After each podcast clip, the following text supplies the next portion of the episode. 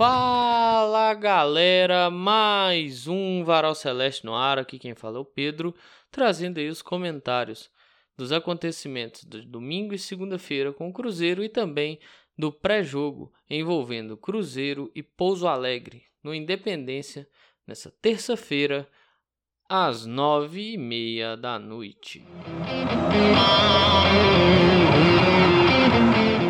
Eu vou começar por uma coisa que eu esqueci de falar no pós-jogo e pela entrevista do Ian Lucas, né? A primeira é a entrevista do Pessolano. Assim, eu esqueci de falar dela no pós-jogo. Eu, eu cheguei a assistir, eu cheguei a pegar um trecho lá pra trazer pro episódio, só que eu acabei esquecendo, realmente, passou batido e não poderia ter acontecido, mas veio pro episódio de hoje. Aí saiu uma repercussão de um trecho lá do Pessolano falando que precisa de reforços e que trabalha com o que tem. Assim, a priori, é um, te é um trecho que você olha e você fala, hum, não precisava, sabe? Não precisava falar desse jeito, não precisava compartilhar, não precisava destacar isso. Mas depois, quando você olha, e você vai juntar a entrevista do Pedro Martins, a entrevista do Pessolano no começo da temporada, é, as outras entrevistas que o Pedro Martins dá, a ESPN, é, o canal do Samuel Venâncio, né, que ele fez lá aquele podcast. Assim, você vai vendo que ele vai falando da necessidade do time trabalhar reforços ao longo da temporada. Então é algo que não creio que cai como um mal-estar na diretoria. Eles estão alinhados nessa bolha de pensamento, se nós podemos chamar assim.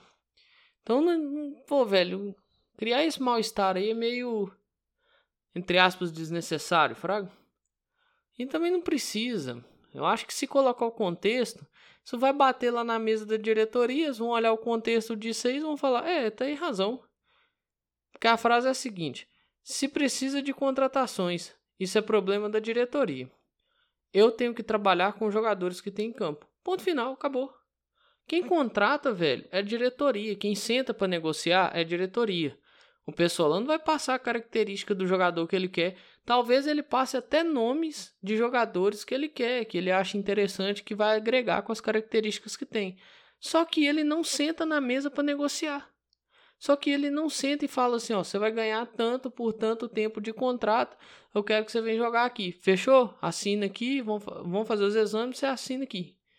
Não é assim que acontece. Enquanto não chegar os reforços, ele vai trabalhar com o que tem. Ponto. Não é que ele está cobrando a diretoria os reforços, ele está vindo a público. É, tá, tá exposto para todo mundo o que o Cruzeiro precisa. Se a diretoria ainda não viu isso, então tem alguma coisa errada aí. Na entrevista do Ian, o Ian é muito simples nas respostas dele. Eu queria só destacar uma coisa. Eu sou um puta de um Zé Ninguém. Mas isso eu vou criticar.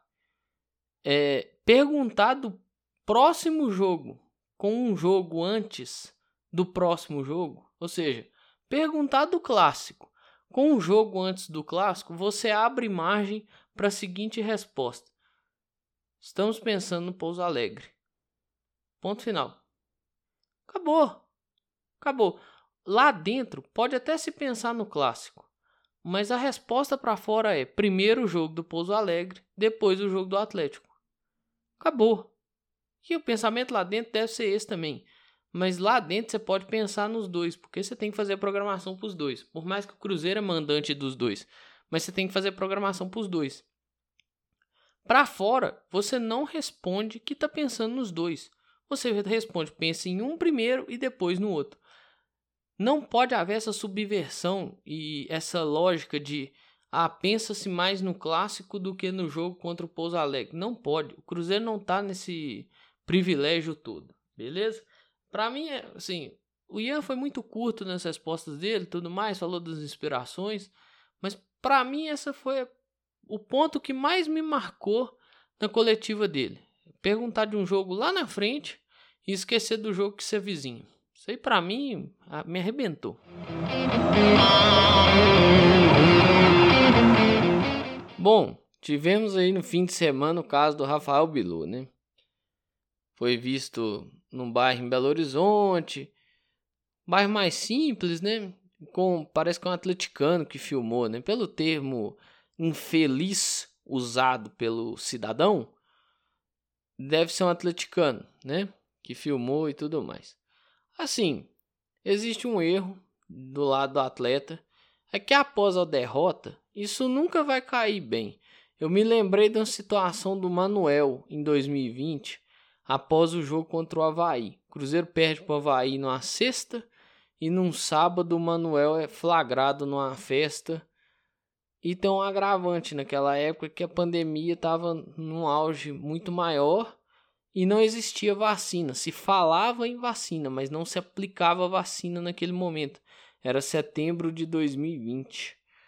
Né? Eu lembrei muito do Manuel. Após uma derrota, essas coisas nunca caem bem. Após uma derrota, isso sempre tem um problema.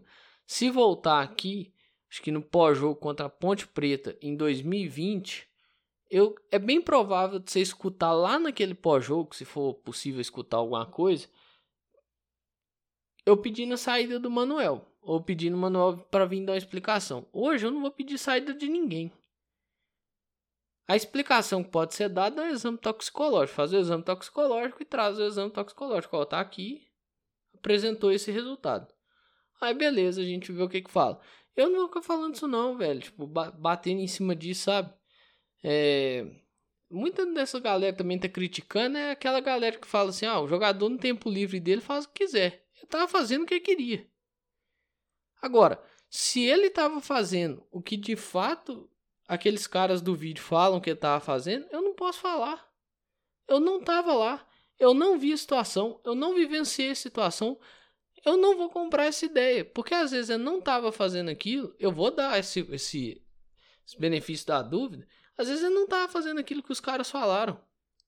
E aí tem um monte de gente comprando essa ideia e azucrinando o cara, velho. O cara postou uma foto nessa segunda-feira no Twitter, aberta. Teve que tirar a foto, voltar a foto e travar as respostas.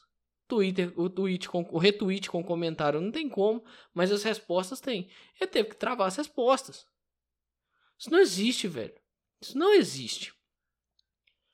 Aí eu lembro também da situação do Kaká. O Kaká teve uma situação, foi detido lá com, com porte a posse né, da droga e tudo mais. Em 2019, janeiro de 2019. Na época, virou brincadeira. Batia boca. Tinha gente que batia boca para defender. É... E dentre outras coisas, fala: pô, chama o cara e conversa. Agora é a mesma coisa. Chama o cara, conversa e tenta esclarecer.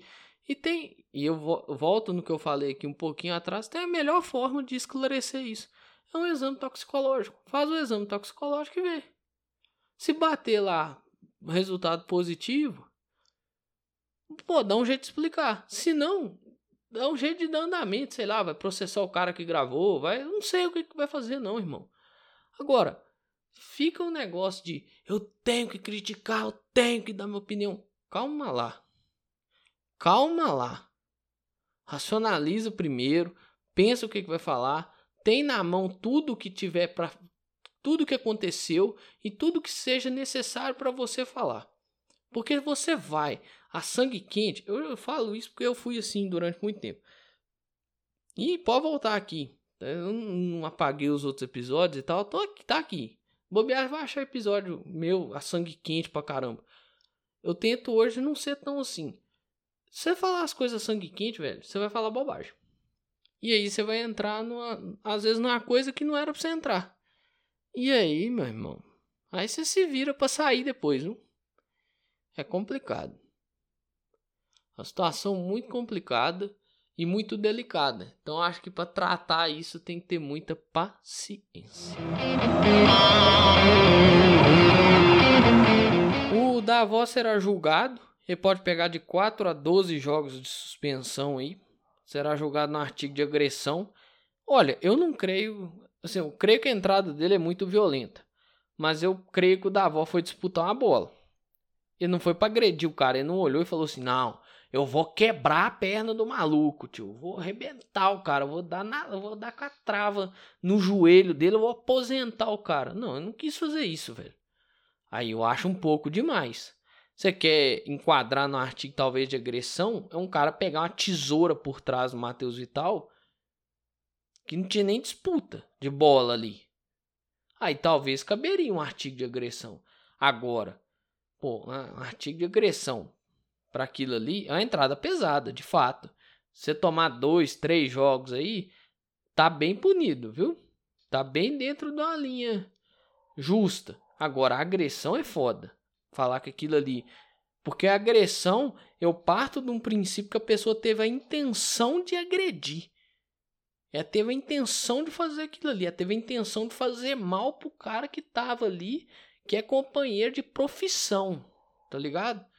Ele olhou pro cara assim e falou: velho, eu vou arrebentar o cara. Quantas vezes a gente já viu isso? Tipo, o cara vai disputar uma bola, um olhando a bola, o outro olhando o cara. Você vê ali que tem a intenção. O Davó não tinha intenção, cara.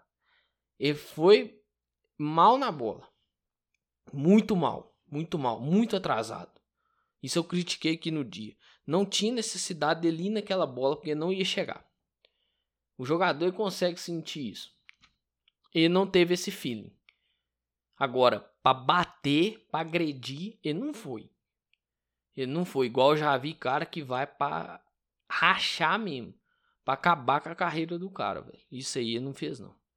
Isso aí eu já discordo um pouquinho do do julgamento que o Tribunal de Justiça Desportiva de Minas Gerais vai encaminhá-lo. Beleza? Para finalizar essa parte aqui, antes do pré-jogo, é, parece que o Cruzeiro está com a intenção de mandar mais jogos em Brasília. Esse jogo último não foi mando do Cruzeiro, né? Foi mando do América, mas o Cruzeiro mandou um jogo lá ano passado contra a Chapecoense. Eu acho uma grandiosa merda. Me desculpa quem é torcedor de Brasília.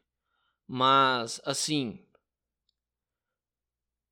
Não rola, cara. Não rola. Você vê a atmosfera de um Cruzeiro e. Tombense. Cruzeiro e Náutico. Isso eu tô falando nos jogos próximos do que foi o Cruzeiro e Chapecoense. Você vê a atmosfera de um Cruzeiro e Tombense, um Cruzeiro e Náutico é muito, foi muito diferente do que foi a atmosfera de Cruzeiro Chapecoense. Muito diferente. Aí você tá olhando pra cara do torcedor, que é o torcedor que paga sócio, paga camisa. Não tô falando, ó, detalhe. E detalhe. Eu não tô falando que o de Brasília não faz isso tudo que eu falei, não. O de Brasília ele paga sócio, faz, compra camisa, faz de tudo pelo clube. Mas tem que ver onde é que está a concentração do seu torcedor, né? Onde está a maior concentração do seu plano de sócio. E quem trabalha com isso é o marketing. Então ele tem que olhar onde é que está. Se é aqui em BH, região metropolitana, interior. Então, velho, infelizmente se concentra-se os jogos aqui. Já é suficientemente ruim o torcedor ter que ir o ano inteiro para Independência. O Campeonato Mineiro, ser mandado Independência, eu entendo. Pouco apelo e tal, beleza. Se reduz a perda. Agora, para o Campeonato Brasileiro, eu não sei se seria ideal. Já é suficientemente ruim o torcedor ter que ir por Independência o ano inteiro. Agora o torcedor ter que bater uma estrada de Belo Horizonte até Brasília, de sei lá, o cara sair de Juiz de Fora até Brasília para ir ver o time, aí é foda, né? Aí é meio complicado. Eu entendo, é legal. Eu acho, volto a frisar, Pode pegar lá o pré-jogo contra a Chapecoense. Eu acho legal a iniciativa. Mas um jogo aqui, um jogo ali, uma coisa né, esporádica. Agora, uma coisa que vira uma recorrência maior, uma vez a cada tantos meses e tal, aí para mim já é problemático. Beleza? Eu entendo essa questão do jogo de pressão, do jogo de política contra o Mineirão, mas eu acho que tem que se pensar no torcedor. Afinal de contas, o torcedor é o seu consumidor final. Se o torcedor não vai no estádio, não vai outra pessoa para o estádio. O torcedor do Atlético não vai para o estádio, o torcedor do América não vai para o estádio. Você entendeu? No setor de mandante. Esses caras não vão encher o estádio no dia que o Cruzeiro é mandante em jogo. O seu torcedor é que enche o estádio. O seu torcedor é o que consome o seu produto. Então tem que tomar cuidado nesse gerenciamento de situações, beleza? Acho que é um ponto que precisava ser melhor trabalhado e melhor pensado dentro do clube. Passando para falar do pré-jogo aí, né, contra o Pouso Alegre, partida válida pela quarta rodada do Campeonato Mineiro de 2023. Os relacionados são os seguintes: goleiros Rafael Cabral e Rodrigo Basílio, defensores Eduardo Brock, Igor Formiga, Lucas Oliveira, Marquinhos Cipriano, Neres, Reinaldo e Wesley Gasolina. Meio-campistas: Daniel Júnior, Ian Lucas, Neto Moura, Nicão, Ramiro e o Alisson.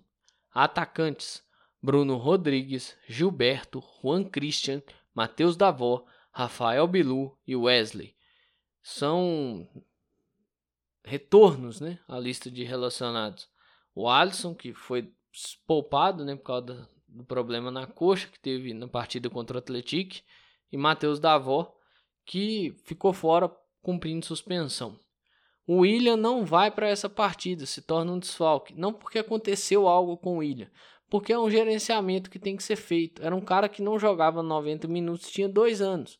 Você ficar botando esse cara para jogar 90 minutos, 90 minutos, 90 minutos, vai estourar. Então você tem que gerenciar a minutagem dele. Então ele não vai para campo, né? Não vai nem no banco, não tá, tá meio que indisponível para esse jogo para se recuperar.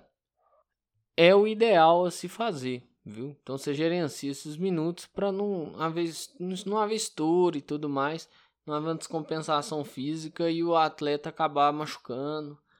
É muita cautela, principalmente com os atletas que vêm de lesões muito graves, tipo o William, você tem que ter cautela é, o máximo possível, assim, eu falo aqui, né, eu falei isso ano passado, eu falo isso às vezes quando acompanho muito um, um outro time, eu acompanhei muito o Náutico, ano passado. E eles têm um lateral, um pontinha, chamado Brian.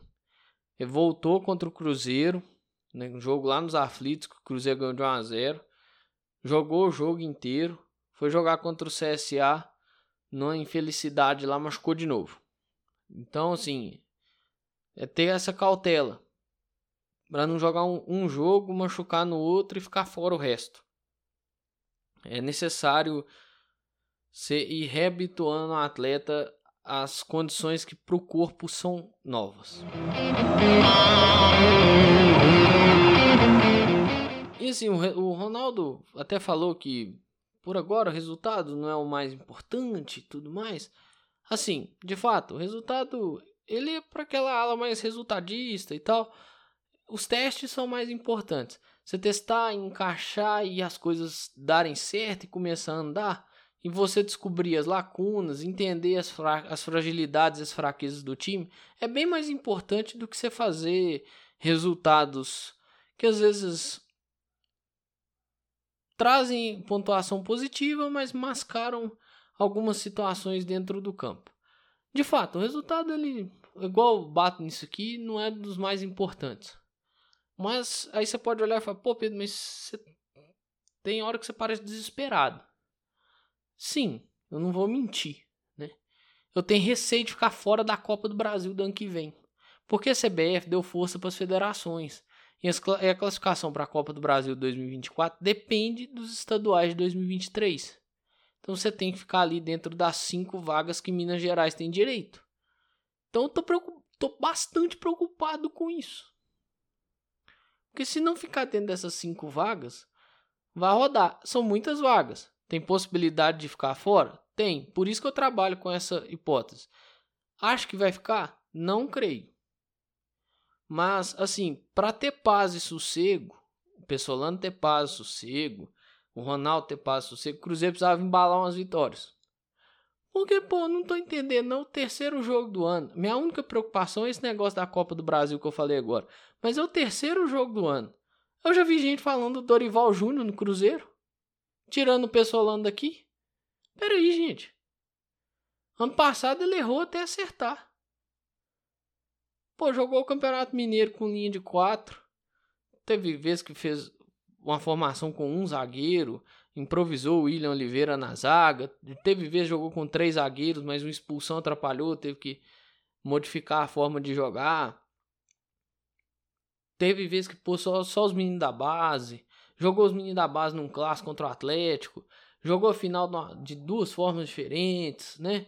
Um 4-3-3, às vezes duas linhas de 4 e tudo mais.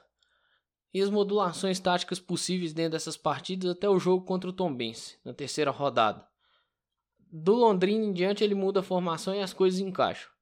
Ali ele acertou e errou muita coisa. Agora, no terceiro jogo de 2023, eu já vi gente pedindo o Dorival Júnior. O Dorival Júnior tá sem emprego. Ah, peraí, calma aí. Eu já quis ver o Dorival Júnior Cruzeiro de novo? Que isso, né? Mas agora, nesse momento, não. Não, nada contra o Dorival.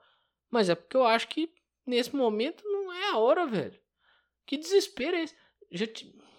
Vamos ter calma. Vamos ter calma. Vamos ter calma. Beleza? E o Cruzeiro tá numa sequência aí que eu até brinquei, né? Tem que dobrar o cabo da Boa Esperança.